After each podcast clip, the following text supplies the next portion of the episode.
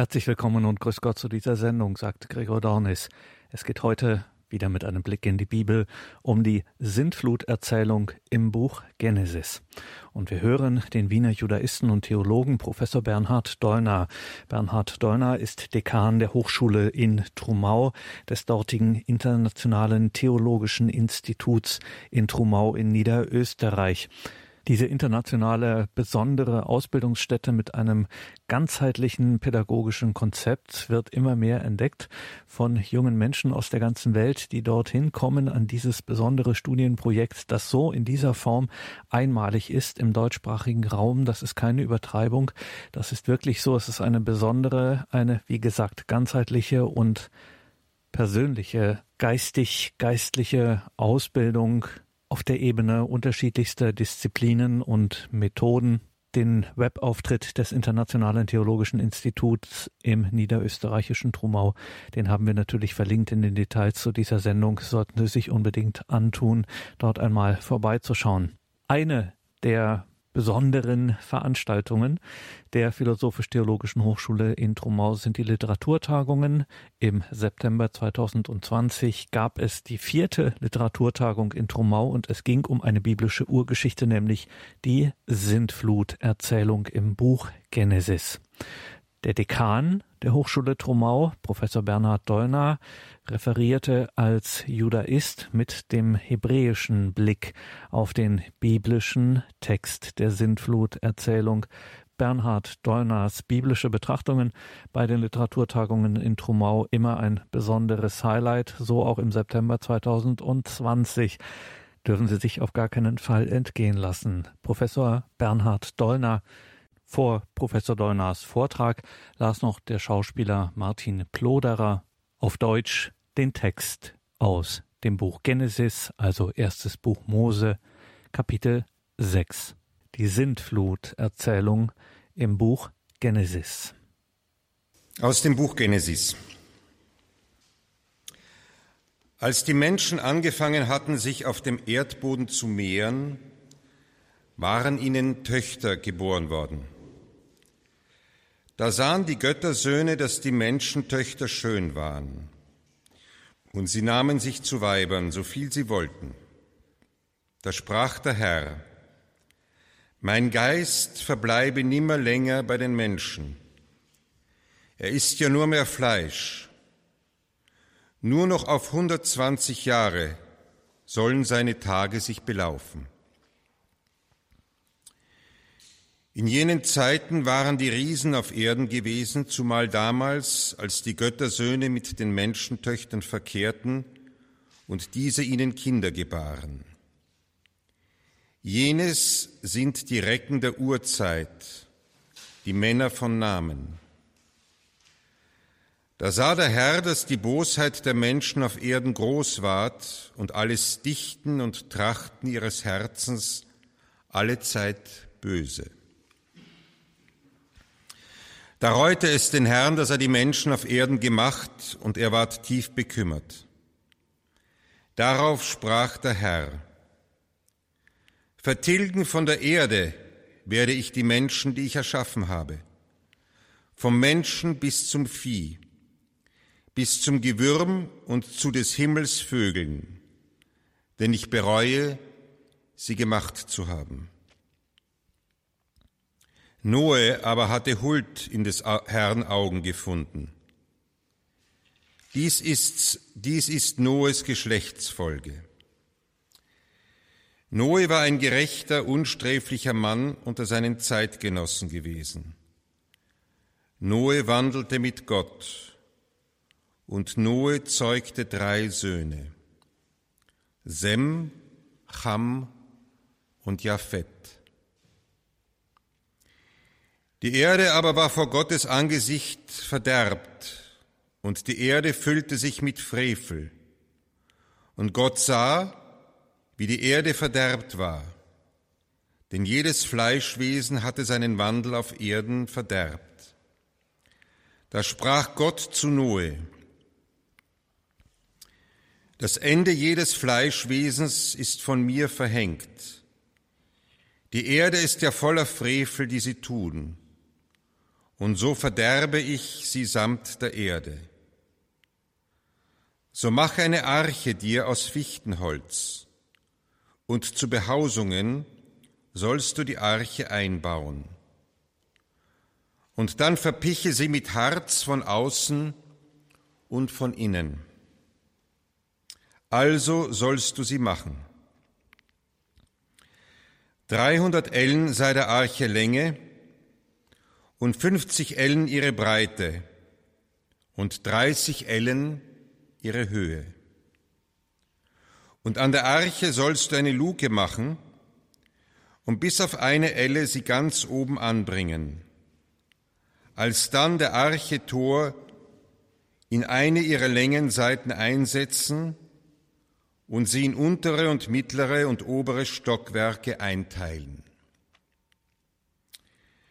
Ich lasse jetzt die Wasserflut auf Erden kommen, um alles Fleisch, das unterm Himmel, zu vertilgen, darinnen Lebensodem ist. So möge alles, was auf Erden, sterben. Mit dir nun treffe ich mein Abkommen, und so gehst du samt deinen Söhnen, deinem Weibe und deinen Schwiegertöchtern in die Arche. Von allem Lebenden, von jedem Fleischeswesen sollst du je ein Paar mit in die Arche bringen, um sie bei dir am Leben zu erhalten. Nur je ein Männchen und ein Weibchen soll es sein. So von den Vögeln je nach ihrer Art, vom Vieh nach seiner Art, von allem, was auf Erden kriecht, nach seiner Art. Davon soll immer je ein Pärchen zu dir kommen, dass sie am Leben bleiben. Du selbst beschaffe dir von jeglicher essbaren Speise und speichere solches bei dir auf. Zur Nahrung dient es alsdann dir und ihnen, und Noe tat so, ganz so, wie ihm Gott befohlen hatte, tat er.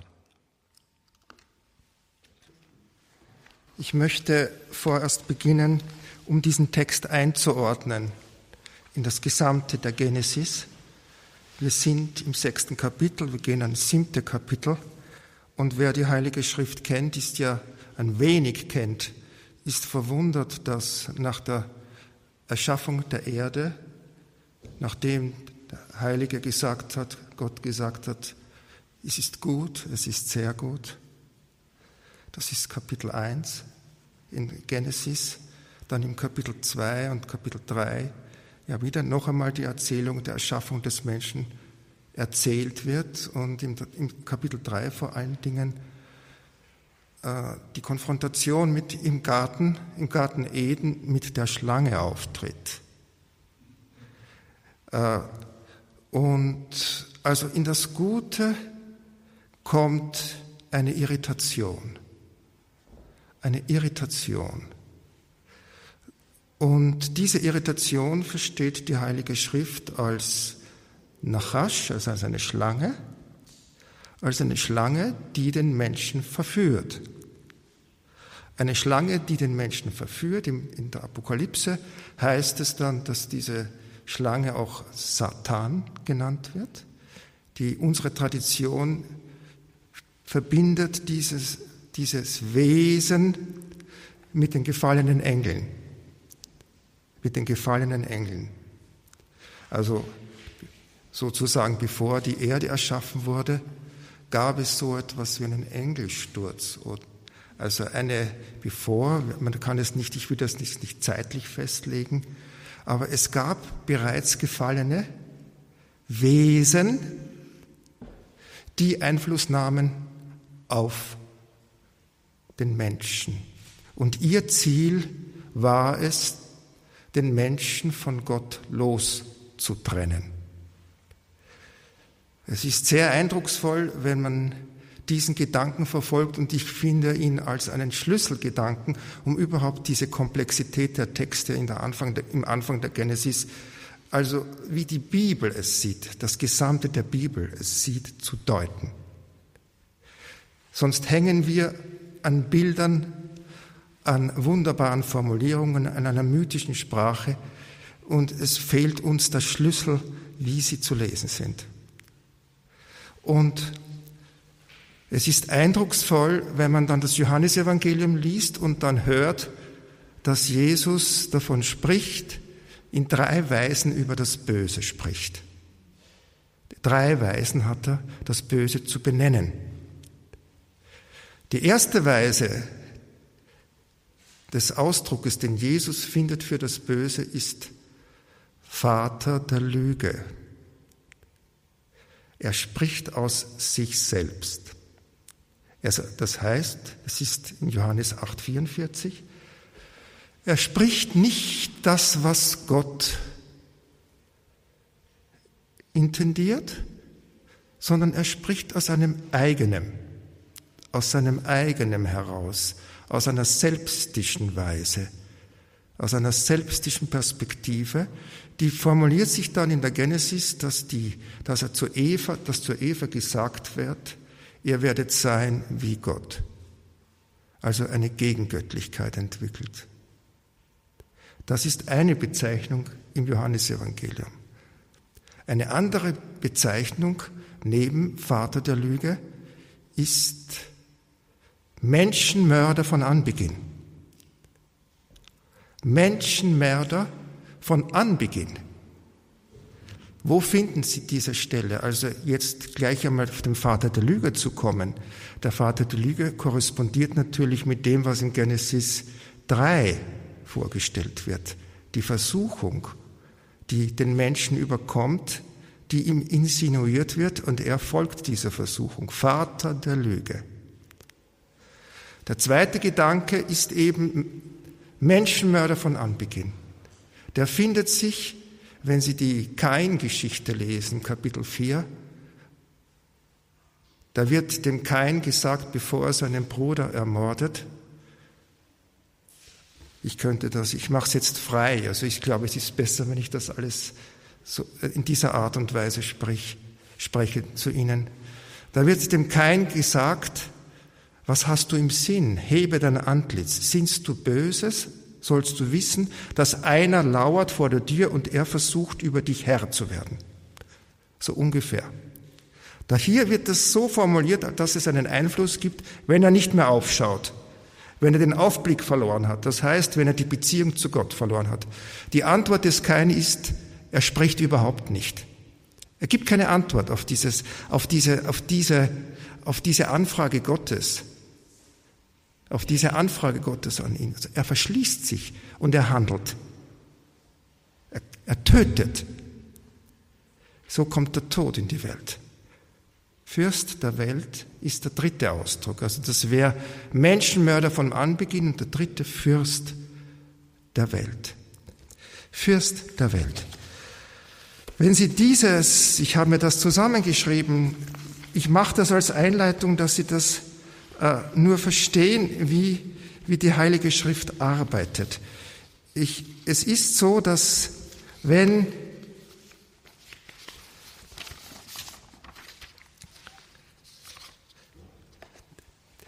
diese, dies, diese Abfolge hat eine Evidenz in der Geschichte. Ich habe mir das zusammengeschrieben hinter diesen Benennungen, die Jesus hier nennt. Vater der Lüge 844, Johannes Fürst der Welt 1231 und Menschenmörder von Anbeginn, auch Anbeginn, auch wieder 844. Hinter diesen Benennungen steht zur Zeit ihrer Abfassung, also Johannes Evangelium, bereits die Erfahrung, dass die von Gott wegführenden antichristlichen Mächte und Gewalten ihrer Herrschaft in drei Kreisen, in drei Ringen aufzubauen suchen. Lüge, Bemächtigung, Vernichtung. Lüge, Bemächtigung, Vernichtung. Blendung, einen Menschen blenden mit falschen Vorstellungen. Knechten, Beseitigung. Beseitigung der Menschen, die ihnen hörig sind. Entsprechende Erfahrungen kennen wir aus dem letzten Jahrhundert. wie die Lüge arbeitet. Wir sind vertraut damit. Es gibt diese Abfolge in rassistischen, in nationalistischen, marxistischen, mammonistischen Weltbereichen. Also das ist der Grundgedanke, der mir sehr wichtig ist, dass Sie das verstehen. Und wenn Christus sagt am Ende seiner Tage auf dieser Erde, der Fürst dieser Welt ist hinausgeworfen, dann wird es offenbar, worum es Jesus wirklich gegangen ist. Diese Macht, die in dieser Welt so eine Macht hat, zu entmächtigen.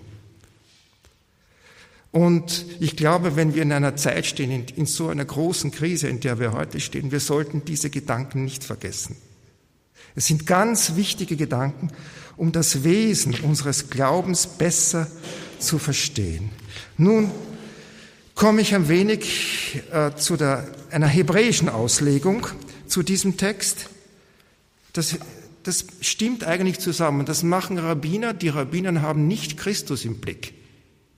Sie sehen ihn noch nicht, sie sehen ihn nicht. Aber sie sehen die Texte. Und sie sagen, diese, die, vor allen Dingen dieser Text, den wir heute besprechen, ist schon die, die, die, die, die vierte Stufe eines Abstiegs.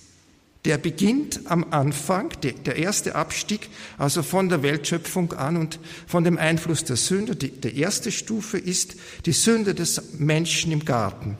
Die zweite Stufe ist der Mord des Kain. Die dritte Stufe ist Lamech, das Kapitel 4, 27, wo Lamech im, im 4, 27 bis 32 wo Lamech zu seinen Frauen sagt, ich kann es im Hebräischen machen, ich habe es hier im Hebräischen, Eda und Zilla, hört meine Stimme. Lamech ist die Generation, die siebte Generation noch kein. Die Tradition des Kain. Wir haben dann zwei Traditionen. Wir haben die Set-Tradition, die folgt, aus der Noach stammt. Das heißt, das ist die, die Tradition des, äh, der, der, ja, der Prophezeiung, der Hoffnung des Weges Gottes. Also Noach wird ja beschrieben, Hitalech bei Hashem. Er geht mit Gott. Und er ist auch ein Gerechter. Und die andere Tradition ist die Kain-Tradition. Und da gibt es eben in der siebten Generation Lamech. Lamech, und der sagt zu seinen Frauen, Edda und Zilla, hört meine Stimme, das ist 4,23. Die Frauen des Lamech sollen hören auf meine Worte, so sagt er. Ki ish harakti lepizzi. Ich habe einen Menschen ermordet, weil er mir eine kleine Wunde zugefügt hat. Ich ermorde Menschen, wenn sie mir eine kleine Wunde zufügen, so heißt das. Also das heißt, es wird zum Prinzip, dass man sich rächt. Es wird zum Prinzip, wenn jemand was angetan hat, dann schlage ich zurück. Dann sagt er weiter, und einen Knaben, weil er mir eine kleine Strimme mit einem Strick da gemacht hat. Also er hat mich berührt und hat mich irgendwie verletzt. So wird das ausgedrückt und dann heißt es, Ki Shivim Yukam Kain, siebenmal wurde Kain gerecht, weil er diese Sünde gemacht hat. Die Sünde des Todes, dass er seinen Bruder getötet hat, den Abel. Und dann heißt es weiter, und Lamech rächt 77 mal sieben. Das heißt, hier wird ausgedrückt, dass mit dieser Tradition das Prinzip unserer Welt hereingekommen ist. Man rächt sich, es gibt eine Vervielfachung der Schuld. Eine Vervielfachung der Schuld. Und dieses Wort, sieben mal siebzig, das kommt Ihnen sofort bekannt vor, denn Jesus sagt, wie oft musst du deinem Feind vergeben? Der, der. Sieben mal siebzig. Das Gegenprinzip gegen diese Keinlinie. Das wird in der Tradition also angesehen als das Anfangen in der jüdischen Tradition der Zivilisation. Der Zivilisation. Ja. Die vorhergehenden Verse sprechen davon, dass seine Söhne mit Eisen umgehen, dass sie sich Waffen machen können. Also das heißt, dass sie das tun, was wir. Sie rüsten auf. Sie rüsten auf. Das wird in der Tradition neben der Noach-Linie, neben der Noach-Linie, die aufkommt, als die andere Linie gesehen, die nun die Welt beeinflusst. Beide Linien. Die Tzadikim, die Gerechten, die Heiligen und die andere Linie. Die andere Linie, die es genauso gibt. Ja, auf diesem Hintergrund ist dann das nächste Kapitel zu sehen, was vorgelesen worden ist. Und Gott sah, dass das Böse sich vermehrt hatte des Menschen auf der Erde. Das Böse. Das Böse, Gott hat kein Böses geschaffen. Das Böse steht hier als eine Realität. Als eine Realität steht es da. Das Böse des Menschen. Kol kol hayom. Denn der Trieb seines Gedenkens in seinem Herzen nur böse den ganzen Tag. Und es bereute, es reute dem Menschen, dass er, es reute Gott, dass er den Menschen gemacht hat auf der Erde. Und er wurde traurig in seinem Herzen. So heißt es im Kapitel 6, 5 und 6. Das sind die Bewegungen, äh, die dieser Text zuerst einmal hergibt. In Genesis 6, 12 heißt, und Gott sah die Erde und siehe, sie war verdorben, denn verdorben hatte alles Fleisch seinen Weg auf der Erde. Da kommt das, der Begriff Fleisch. Das erste Mal hier. Es wird nicht mehr Mensch gesagt, es wird Fleisch gesagt. Das heißt, eine Umformung, eine Verformung des Menschen, des Wesens Mensch. Mensch ist Adam. Hier hat es eine Dimension, die weit größer ist, die weit größer ist als Adam oder pervertiert größer ist. Die, das ist das Zitat, was, was, was der Herr Rektor vorgelesen hat, trifft es ganz genau.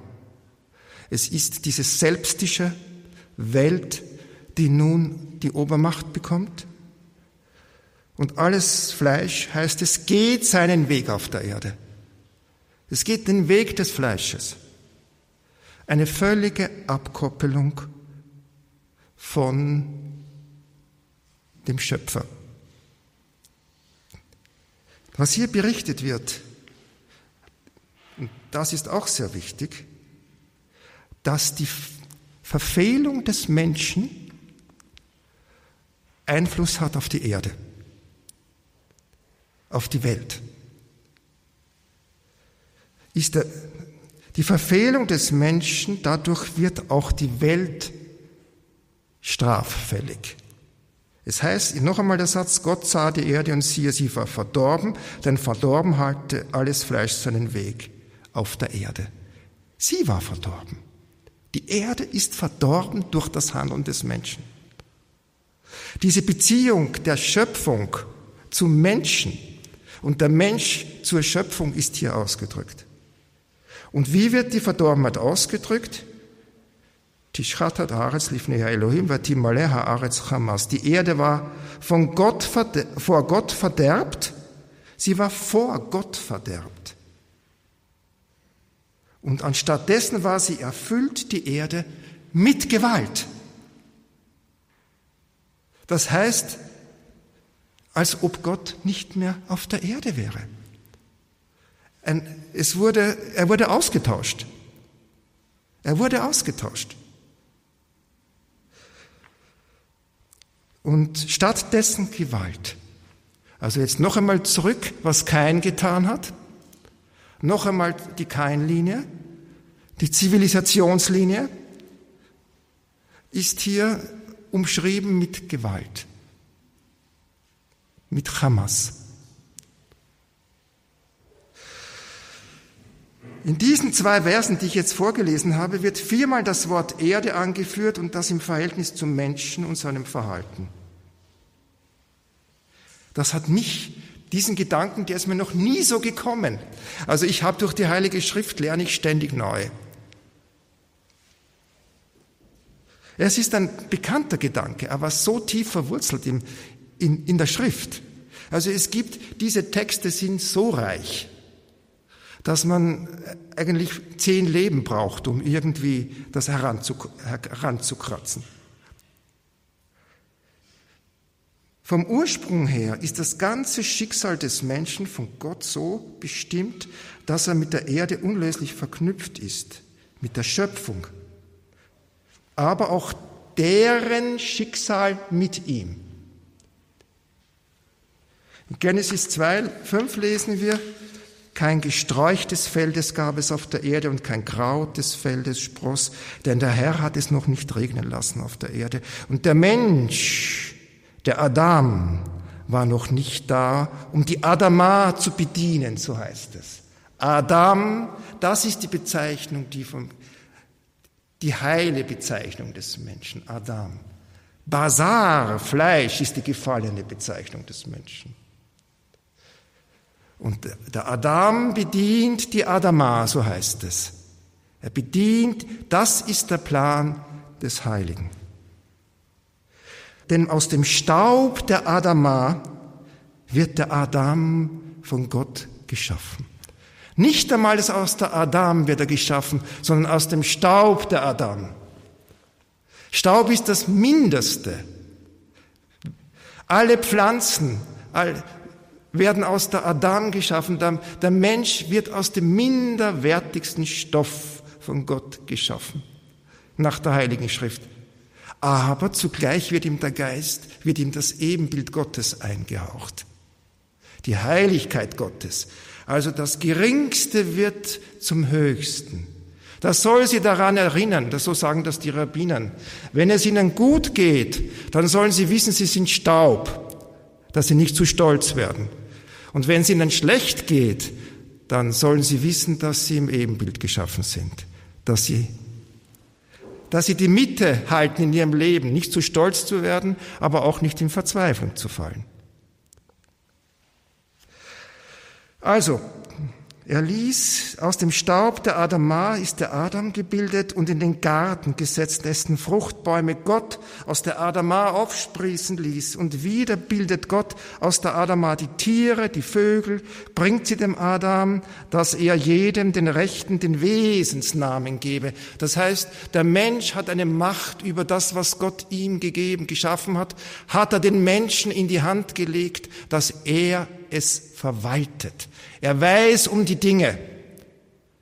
Wir wissen um die Dinge. Wir können sie bestimmen. Wir können ihnen einen Namen geben. Das heißt es. Aber so ist in der Mitte des, in dieser Welt gesetzt, versündigt sich das Menschenpaar. Und nun spricht Gott in Adams Ohren den Fluch über die Adama. Sie lesen in 3,17, und er, Gott, sprach zum Adam, weil du auf die Stimme der Frau gehört hast und vom Baum gegessen hast, von dem ich dir Folgendes geboten hat, du sollst nicht von ihm essen, sei, nicht sei verflucht der Mensch, sei verflucht die Adama. Was ist das für ein Geheimnis alles? Der Mensch tut eine Sünde und die Erde ist verflucht.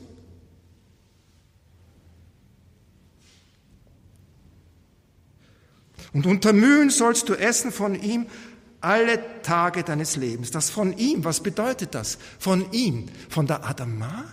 Ja, das ist aber Femininum. Das ist aber hier, die Adama ist Femininum. Das heißt, vom Baum der Erkenntnis des Guten und des Bösen.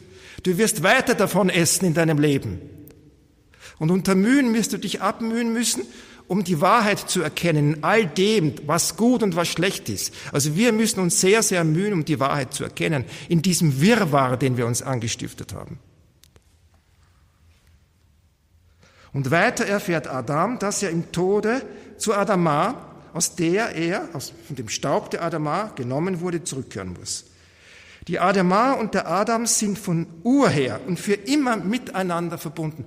Ich sehe hier einen großen Kontext. Auch jetzt mit, was wir hier mit dem Corona erleben, was wir hier erleben mit, dem, mit der ganzen Natur, Naturkatastrophe, die, vor der wir stehen.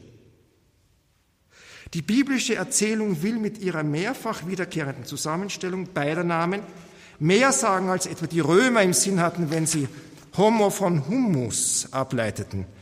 Denn der Mensch stammt aus der Ackererde. Mensch ist nicht nur Humus.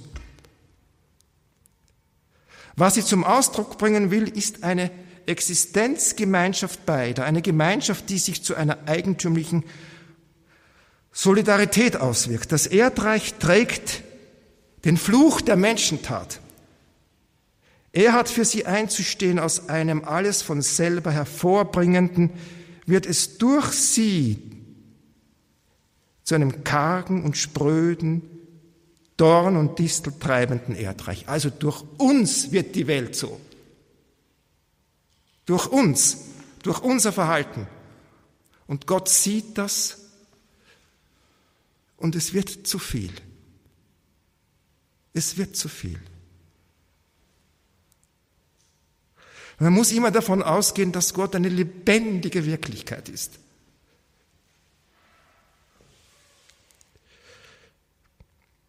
Das biblische Verständnis von Erde ist, dass sie zu verantworten hat, was der aus ihr stammende, stammende, ihr verhaftete Mensch verschuldet.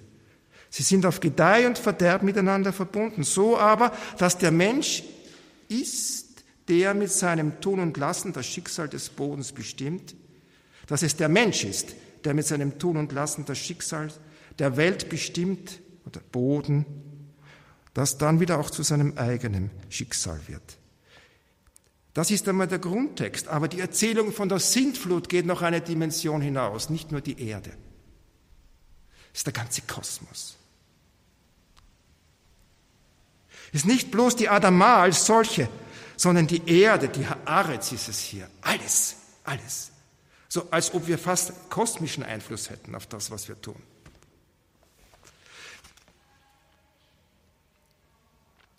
Die Erde überhaupt durch die Verfehlung des Menschen ist fehlhaft und straffällig geworden. Wie ich schon erwähnt habe, indem sich die Mensch mit Gewalt hat füllt, verdirbt sie selber. Und so beschließt der Schöpfer, sie zu verderben. Das heißt, das ist jetzt schon Genesis 6, 11 bis 12, 13, was gelesen worden ist. Das heißt, die von innen zerrittete Erde von außen zu verwüsten. Es nicht sie zu verwüsten, sondern er überlässt sie ihrer eigenen Verwüstung. So heißt das eigentlich im hebräischen Text. Wenn, wir haben immer noch die Möglichkeit zu intervenieren, aber die Gesetzlichkeit geht auf eine Zerstörung hin. Und es sagte Gott zu Noach, das Ende aller Wesen aus Fleisch ist vor mich gekommen. Also das Ende aller Wesen aus Fleisch. Er spricht zu Noach, der gerecht ist. Das Ende aller Wesen aus Fleisch. Also dieses Basar. Dieses Basar ist nicht die Vernichtung der gesamten Menschheit. Es ist das, dieses vom Ego bestimmt. Diese, diese abgefallene Wesensart des Menschen, die hat keinen Platz vor Gott. Denn die Erde ist voll von Gewalt von ihnen. Und siehe, ich verderbe sie, sie und die Erde. Die Erde leidet mit. Neben der Erde ist es alles Fleisch, das verderben soll. Genauer übersetzt würde es heißen, es vergehen zu lassen, vergehen zu lassen. Nach dem Ende der Flut aber, und da gehe ich weiter, da der Heilige mit den Geretteten, mit den allen bewahrten Lebewesen, die ihr nachkommen, den Bund im Zeichen des Regenbogens schließt, spricht er, und nicht mehr soll alles Fleisch vom Wasser der Flut ausgerottet werden, und nicht mehr soll noch eine Flut kommen, um die Erde zu verderben. Also es gibt hier eine Grenze, die Gott selbst gesetzt hat. Es soll nicht mehr so sein. Und dieses soll nicht mehr so sein. Man fragt sich, wie verwirklicht sich das? Es verwirklicht sich durch uns, durch die Existenz der Kirche, durch unsere, wir haben da hier beizutragen. dass dieser Wunsch, dieser, diese Intention Gottes verwirklicht wird. Auch hier ist die, die Wiederholung. Adama, Fleisch, dem Zweck dienlich, um auf die Grundtatsache hinzuweisen, die Erde ist und bleibt mit dem Menschen, der dafür erschaffen worden ist, dass er sie erfüllt und beherrscht, solidarisch. Aber die Buße, die sie zu leisten hat, soll nicht mehr vollkommen zur Zerstörung gehen. Gott will es nicht und deshalb sendet er seinen Sohn. Am Ende wird es so sein. Er will es nicht, dass die Erde zerstört ist. Es ist angelegt, dieser, dass es so weit kommen könnte in der Heiligen Schrift. Die Heilige Schrift ist ein sehr realistisches Buch, weil sie eben mit dieser, weil, sie, weil für sie die transzendente Welt eine Realität ist, die gute wie die andere. Einen anderen, aber wohl noch stärkeren Ausdruck gewinnt der Zusammenhang und der ist sehr aktuell von Mensch und Erde. Ich, bin, ich gehe einen Schritt weiter, um diese, um diese Sintflut-Dimension. Das ist eine Dimension, dass alles vernichtet wird. Es wird aber eingeschränkt. Aber es geht doch weiter in der Heiligen Schrift, wo diese Themen noch einmal aufkommen.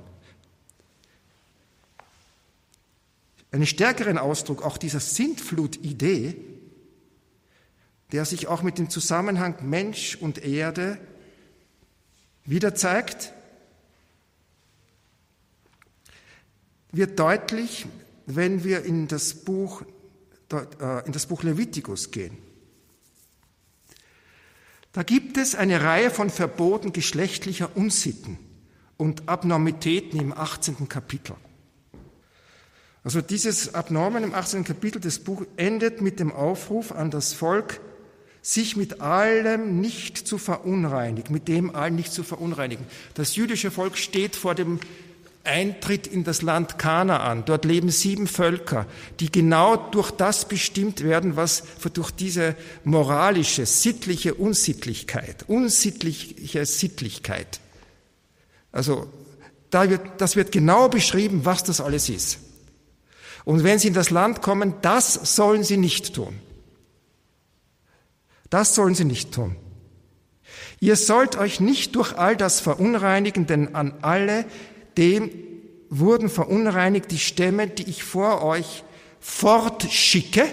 So Gott führt diese Menschen, die Stämme von Kanaan heraus, fortschicke. Unrein wurde durch sie das Land. Ich habe sie fortgeschickt. Das heißt, ich habe an ihm seine Schuld heimgesucht und dann heißt es, das Land spie seine Bewohner aus. Denn all diese Abscheulichkeiten für Gott haben die Menschen dieses Landes, die für euch sind, getan und das Land wurde unrein.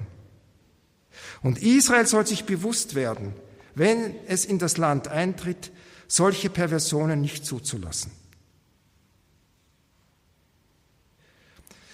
Die kanaitischen Völker haben mit ihren geschlechtlichen Unsitten und Perversionen nicht bloß sich selbst, sondern auch das Land verunreinigt, mit dem sie verbunden waren. Unrein zu, un, zu innerst unrein gemacht und das Land konnte sich dieser seiner Unreinheit nur entledigen, indem es sich der Völker selbst entledigte. Es könnte sein, dass wir, wenn wir diesen Gedanken aufnehmen, dass unser Verhalten, ja, dass wir uns selbst dass die Erde uns nicht mehr will. Dass die Erde uns nicht mehr will. Was, was wir tun. Das gleiche Los droht Israel, wenn es unrein wird und das Land, mit dem es verbunden worden ist, unrein macht. Das wird am Schluss der zugehörigen Bestimmungen wiederholt. Wenn, ich euch da, wenn ihr euch daran haltet, dann wird euch das Land nicht ausspeien, in das ich euch führe, und ihr werdet dort wohnen können. So ausspeien ist eine andere Form, dass wir, dass wir exiliert werden von der Erde, dass wir nicht mehr leben können, weil wir sie zerstören. Ist eine andere Form der Sintflut. Eine andere Form der Sintflut. Ja, das geht weiter. Ich will, gar, ich will jetzt gar nicht weit, ich habe diesen Gedanken erst begonnen auszuspinnen. Es gibt dann die, die, das Sabbatjahr, das Jobeljahr. Warum das Land ein Jahr frei haben sollte, weil ein Sabbat haben sollte.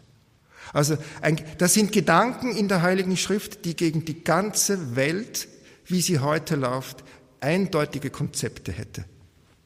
Eindeutige Konzepte die die Würde dem Menschen wiedergeben und auch die Würde der Erde wiedergeben würden. Der Grundgedanke ist der, die Erde gehört dem Herrn. Er ist der Herr. Dementsprechend gilt es, sich zu benehmen.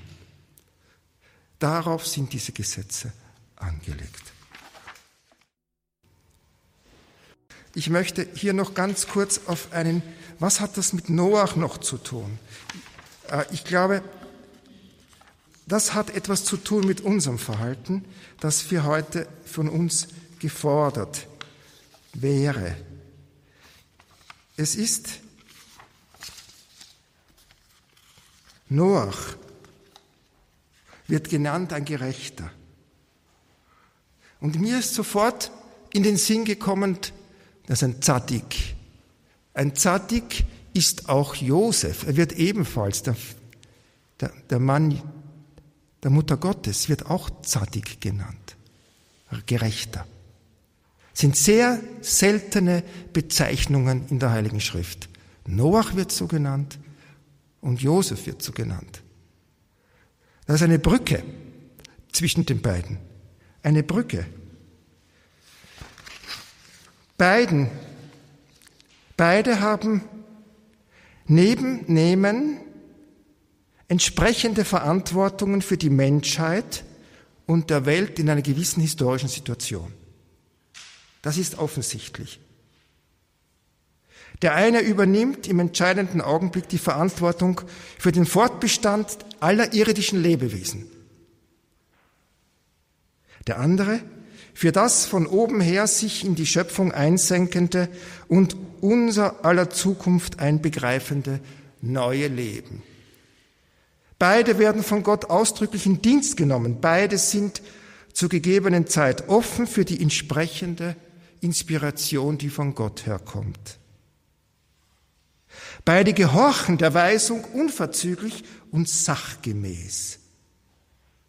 Und bei, von beiden wird kein einziges Wort überliefert, das sie gesprochen hätten. Sie handeln. Sie handeln. Sie schweigen. Sie hören und handeln.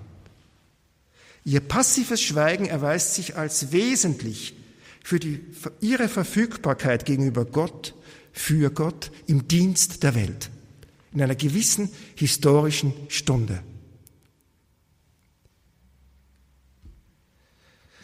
Die Bibel hat für solch ein Verhalten ein Wort, sie nennt es fromm Chassid.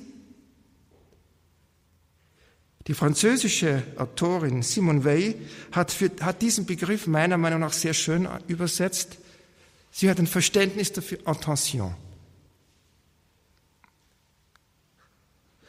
Damit ist gemeint die Freiheit von Vorurteilen, von selbstischen Wünschen und Rücksichten in Beziehung, im Blick in der Begegnung mit der Wirklichkeit im Schauen auf die Wirklichkeit, keinen selbstischen Wunsch haben, keine Idee davon haben, sehen, was die Wirklichkeit wirklich ist. Frei sein dafür.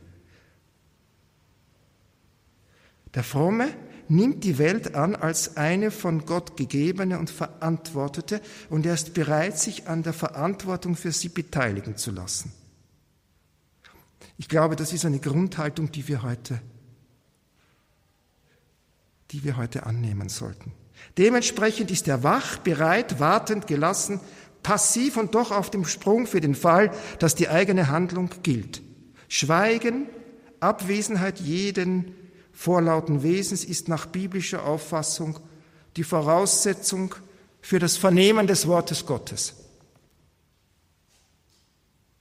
Das sich in allem, in allen Geschehen, in allen Geschehnissen verbirgt. Auch in Corona, auch in dem, was uns gesagt wird. Jetzt in der historischen Stunde. Wort und Geschehen sind im Hebräischen ein Begriff. Da war heißt Wort und Geschehnis. Von Maria heißt es, sie behielt alle diese Worte in ihrem Herzen und bewegte sie darin. Was ist damit gemeint in Lukas 2.19? Gemeint ist das Behalten und Erwägen der Geschehnisse um die Geburt Jesu. Also immer die Geschehnisse sind, sie, sind die Worte. Die behält sie. Noach und Josef werden einer ungewöhnlichen äh, Inspiration gewürdigt. Und sie lässt sie ungewöhnlich handeln. Es geht voraus, dass sie gerecht waren, die Bemerkung. Noch einmal der hebräische Begriff für gerecht ist noch umfassender als fromm. Es ist nicht nur diese Offenheit, dieses Stillsein, dieses Warten. Er bezieht sich nicht nur auf den Gesamtumfang des Lebens als eines von Gott her dem Menschen begegneten, im kleinsten wie im größten, sondern auch auf jene Gesinnung und jenes Tun, das unter dem Verbum jemanden gerecht werden jemandem gerecht werden und subsumiert werden könnte. Man wird Gott gerecht, indem man ihm dankt, sein Gebot befolgt, einem Bedürftigen, indem man ihm gibt, was er braucht. Das ist gerecht. Jedem das ihm Zukommende geben. Ja, ein zu bedenkendes Wort am Schluss.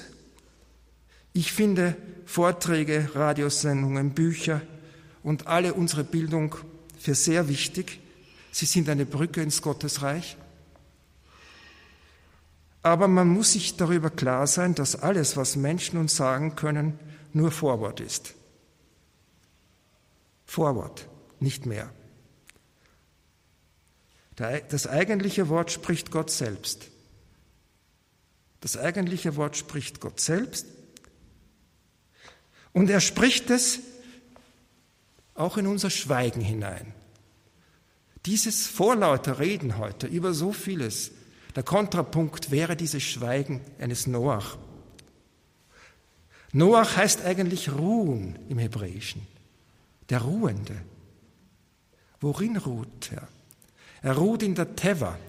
Teva heißt Wort im Hebräischen auch. Also er ruht im Wort Gottes. Das meint das. Und dazu braucht es diese Hellhörigkeit. Das eigentliche Wort spricht Gott selbst und er spricht es in unser Schweigen hinein. All unser Wissen ist Zuwachs an Wissen, an Einsicht, an Zusammenhängen. Aber die rettende Wende in unserem Leben wirkt Gott. Er wirkt sie. Er wirkt sie in unser Schweigen vor ihm. Nun ist die Zeit dafür da. Vielleicht gilt es mehr denn je, dass wir Christen eine Rolle der Stellvertretung für die Welt zu übernehmen haben. Wie ein Soldat auf dem Posten steht, am Radarschirm sitzt für ein ganzes Land, für eine ganze Welt, wie es ihm verwehrt ist, sich derweil die Zeit zu vertreiben, so gilt es auch für uns, immer wieder diese Haltung einzunehmen, für das Ausschauen nach dem Kommen des Herrn. Und dabei geht es um die Arche für alle. Dankeschön.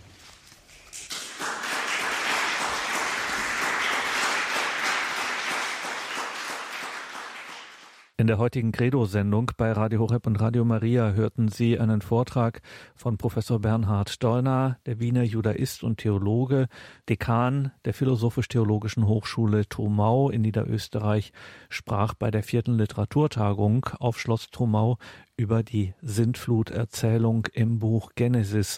Liebe Hörerinnen und Hörer, schauen Sie unbedingt in die Details zu dieser Sendung auf horeb.org.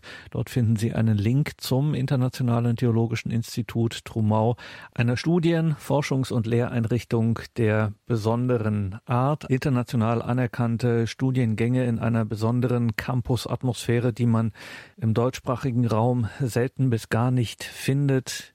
Wer gerade in einer Lebensphase ist, wo eine disziplinenübergreifende, ganzheitliche, geistig-geistliche Ausbildung angezeigt wäre, unbedingt auch über Trumau informieren. Zeugnisse und Erfahrungsberichte von jungen Menschen, die dort in einer ganz besonderen Weise geprägt wurden, sprechen hier wirklich Bände Internationales Theologisches Institut Trumau in Niederösterreich.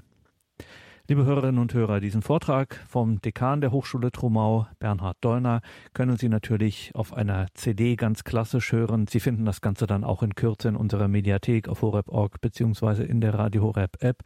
Danke Ihnen allen fürs Dabeisein, für Freude hier im weiteren Programm. Danke, dass Sie unsere Glaubens-, unsere Gebetsgemeinschaft des Radios durch Ihr Opfer und Ihre Spende möglich machen. Danke, dass wir hier miteinander und füreinander im Gebet einstehen dürfen. Einen gesegneten Abend und eine behütete Nacht wünscht Ihr Gregor Dornis.